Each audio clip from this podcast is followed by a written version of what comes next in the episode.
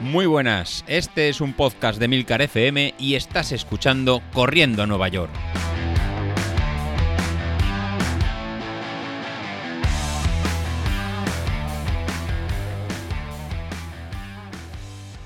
Hola a todos y bienvenidos al programa Pirata de la Semana, el programa de los miércoles, que como somos piratas, se publica cuando yo quiero. Y yo quiero que se publique el jueves. Bueno, en realidad no es que yo quiera, es que no pude grabar el martes y estoy grabando hoy miércoles. Y es que intentar grabar el día antes justo para poder tener la máxima actualidad, por así decirlo. Poder contestar alguna polémica que haya surgido a última hora, por ejemplo, en el grupo de Telegram, que si no estáis en el grupo de Telegram ya estáis tardando, nos tenéis que buscar como corriendo a Nueva York, pues al final tiene sus consecuencias. Y es que a veces si te sale un día malo, por lo que sea, pues por ejemplo ayer porque yo estaba encantadísima de ser mujer y además tenía migraña, pues pasa lo que pasa, que no puedes grabar.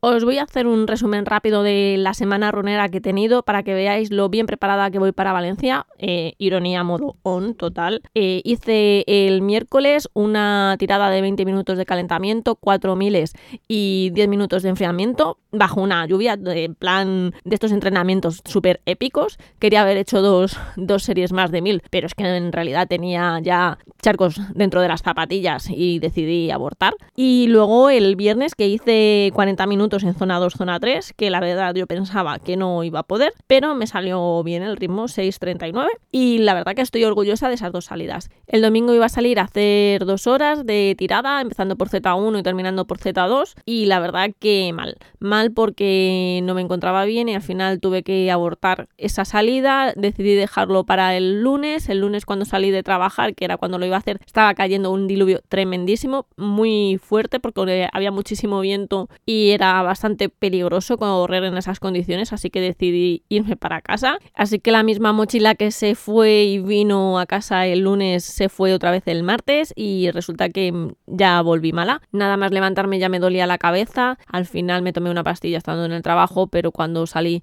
me seguía encontrando mal, así que la mochila se volvió a pegar un viaje de ida y vuelta y pensé que podía salir por la tarde si me encontraba mejor, pero no fue así. Así que nada, no hubo podcast ni salí a correr. Hoy otra vez la mochila se volvió a ir para el trabajo y esta vez sí, se han alineado los astros y al final he podido correr mis dos horas.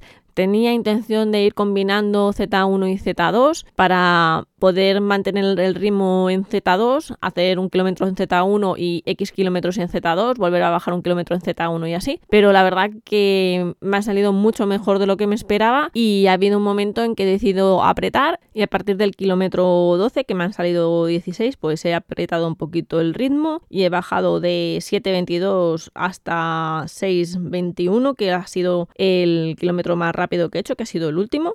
Así que muy muy contenta porque las sensaciones han sido sido muy buenas y muy positivas. En esta tirada larga he decidido forzar un poco el tema de los geles, así que me he tomado geles cada media hora, a los 30, 60 y 90 minutos, porque necesitaba pues seguir domando un poquito el estómago y el intestino para, para lo que nos espera el día 4, que es que está a la vuelta de la esquina, que es que hoy es día 23, madre mía, que es que está ya aquí. Y lo que me quedaría ya esta semana sería una serie el viernes y una tirada de hora y media el, el domingo, eh, sin forzar, Z1, Z2. Y bueno, seguramente mañana intente hacer ya por la tarde una tirada muy ligerita de unos 40 minutos o así para sumar un poquito más de kilómetros a las patas.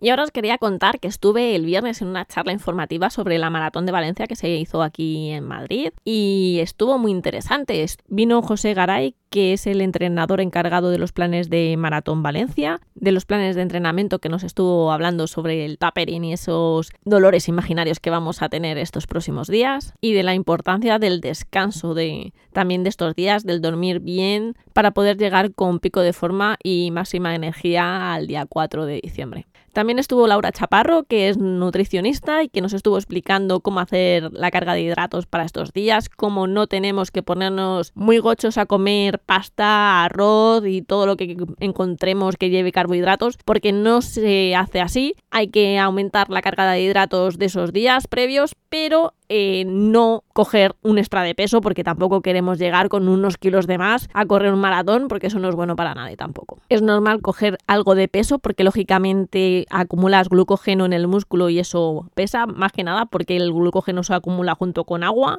y eh, al final eso lo vas a perder en la carrera. Pero una cosa es eso y otra cosa es que se abra la veda y no tengamos un control. También nos estuvo hablando de lo importante que es estar bien hidratado tanto los días previos de la carrera como el propio día de la carrera y durante la carrera, que no se nos olvide que tenemos que beber agua aunque no tengamos sed. Y también el tema sales, la importancia de las sales, pero tampoco sin pasarse. De hecho, hubo un hombre que le preguntó después de toda esta charla, eh, cuando nos quedamos unos cuantos, le preguntó por el tema de las sales y le dijo que con tomarse una pastilla antes y una a mitad de maratón tenía más que suficiente. Yo le pregunté además por el tema de los geles, por el hecho de que muchos geles cuando llevan fructosa, pues a personas que somos un poquito delicadas por temas digestivos nos pueden sentar algo mal y me recomendó una marca de geles en concreto que ella había ayudado a formular y que tenía ciertos geles en los que no había fructosa en su formulación que se llaman Ciclo Life Pro por si os interesa alguno. Yo después de la maratón de Valencia cuando tenga un objetivo a la vista los probaré y os lo contaré por aquí. Y por último estuvo Blanca Iribas, que es la responsable de circuitos del Maratón de Valencia, y nos estuvo explicando todas las características de este año del circuito. Este año se sale por ambos lados del puente, es la novedad que incorpora, porque así habrá menos jaleo en la salida, eh, se va a salir por ambos lados de la calle, por tanto, y se va a poder cambiar de un lado a otro, o sea, no, no va a ser si tengo tal dorsal voy a salir por la derecha o por la izquierda, puedes salir por cualquiera de ellos. También nos habló de la importancia de tener en cuenta los puntos kilométricos en los que van a estar los habituallamientos, porque no están en los puntos exactos cada 5 kilómetros.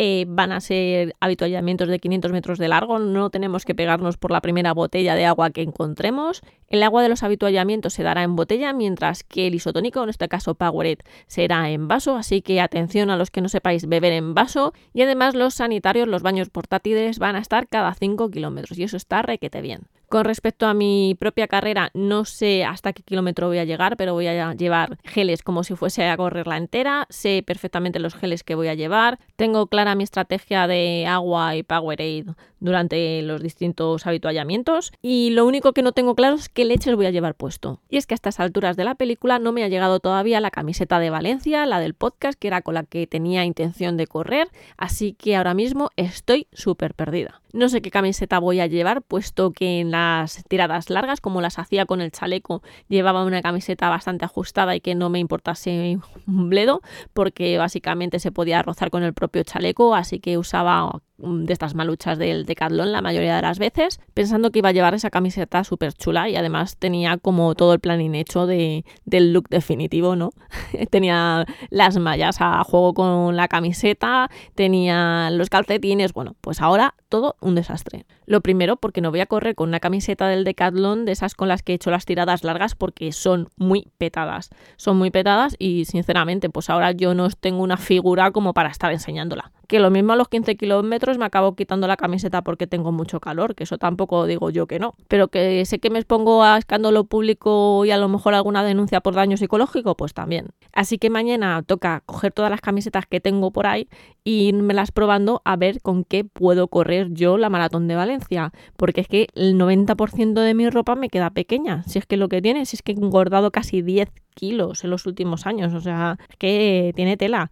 Así que no me vale la de kilómetros por ELA, no me vale. La de Reto Dravet tampoco me vale. No me vale la de los Drinking Runners. O sea, todas las camisetas solidarias que tengo, que dices, leche, pues al final, si no puedo correr con la camiseta del podcast, por lo menos correr con una camiseta solidaria, pues es que no puedo ponerme ninguna. Así que estoy muy perdida porque al final todo el outfit se ha ido a la mierda y yo estoy sin ropa. Sí, tengo el armario lleno, pero estoy sin ropa. Y con las mallas va a pasar exactamente lo mismo. La idea era mm, correr con unas mallas Joca blancas y grises que me había comprado para que hiciese un poco de juego con la camiseta y ahora pues no sé, tengo otras que son azules, eh, no sé, o correré con unas mallas negras, no, no, tengo ni idea, porque no tengo ni idea de qué me voy a poner, estoy súper despistadísima. Y la verdad que a mí no me apetecía para nada tener esta quebradura de cabeza a poco más de una semana de la maratón, porque tenía que estar a otras cosas y lo único que tengo claro es que me voy a poner las zapatillas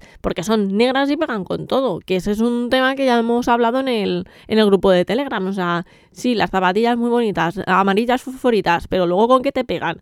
No, no te pegan con casi nada. Tienes que ir de blanco, de gris, mm, en otro tono de amarillo, que si no pareces el payaso de mi color, por favor. Y yo no soy rápida, no corro estético, coño, por lo menos ir un poco combinada para salir en las fotos. Perdonen ustedes por la palabrota, pero es que me enciendo de una forma y lo que más me fastidia es que he tenido que ser yo la que pregunte por el tema de las camisetas cuando se supone que ellos han tenido un problema y no han sido capaces de informarnos a los que hemos sido afectados de alguna forma. Quizás soy muy mal pensada, pero el tema en que me han dicho de que ha habido un problema de la fabricación y que han confundido las tallas de las camisetas de tirantes de las de mujeres con las de los hombres, me suena mal.